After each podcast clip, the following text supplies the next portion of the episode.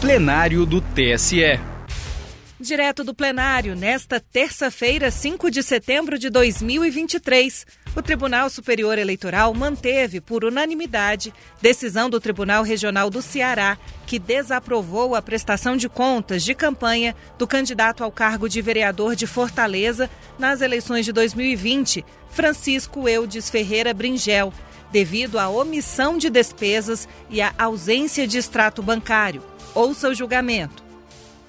Chamo a julgamento o agravo regimental no recurso especial eleitoral 0600 100 de Fortaleza, Ceará, também de relatoria do ministro Benedito Gonçalves, agravo interposto contra a decisão que negou seguimento ao recurso especial e manteve acórdão regional que julgou desaprovadas as contas de candidato ao cargo de vereador referentes às eleições de 2020. Passo a palavra ao eminente relator. Obrigado, presidente. Renovando meus cumprimentos ao Tribunal Superior Eleitoral e, analisando o caso concreto, também repito, voto disponibilizado. Vou ler parte da emenda, caso haja dúvida, estarei sempre à disposição. Na decisão agravada, manteve-se o acordo regional em que desaprovou o ajuste contábil do agravante relativo ao cargo de vereador nas eleições de 2020, devido à omissão de despesas nas contas parciais e ausência de extrato bancário.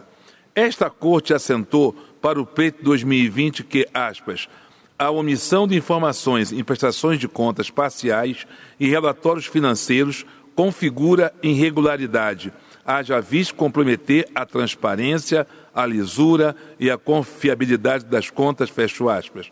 Na espécie, extrai-se do acordo recorrido que o candidato realizou inúmeras despesas em data anterior ao período de entrega da prestação de contas parcial, sem informá-las à época, considerando o expressivo valor nominal R$ 26.175,80 e o percentual, quase 50% dos gastos realizados na campanha, da falha e, ademais, o comprometimento da transparência e da confiabilidade das contas, assentado pelo acordo recorrido, impõe-se manter a irregularidade conforme nossa jurisprudência.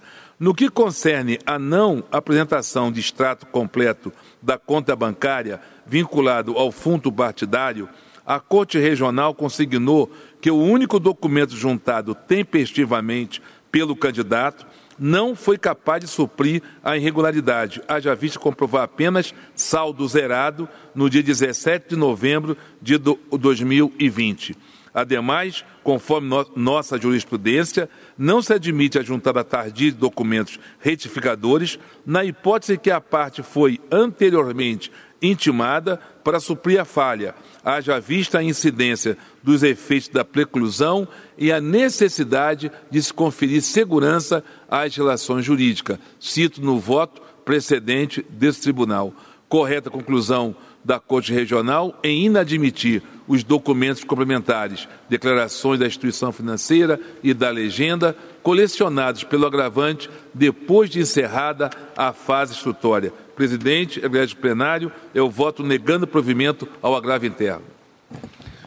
Alguma divergência? O eminente ministro relator votou no sentido de negar provimento ao agravo interno, foi acompanhado pela unanimidade do tribunal. Para mais informações, procure na Justiça Eleitoral pelo agravo no RESP 0600 171. Justiça Eleitoral, a justiça da democracia.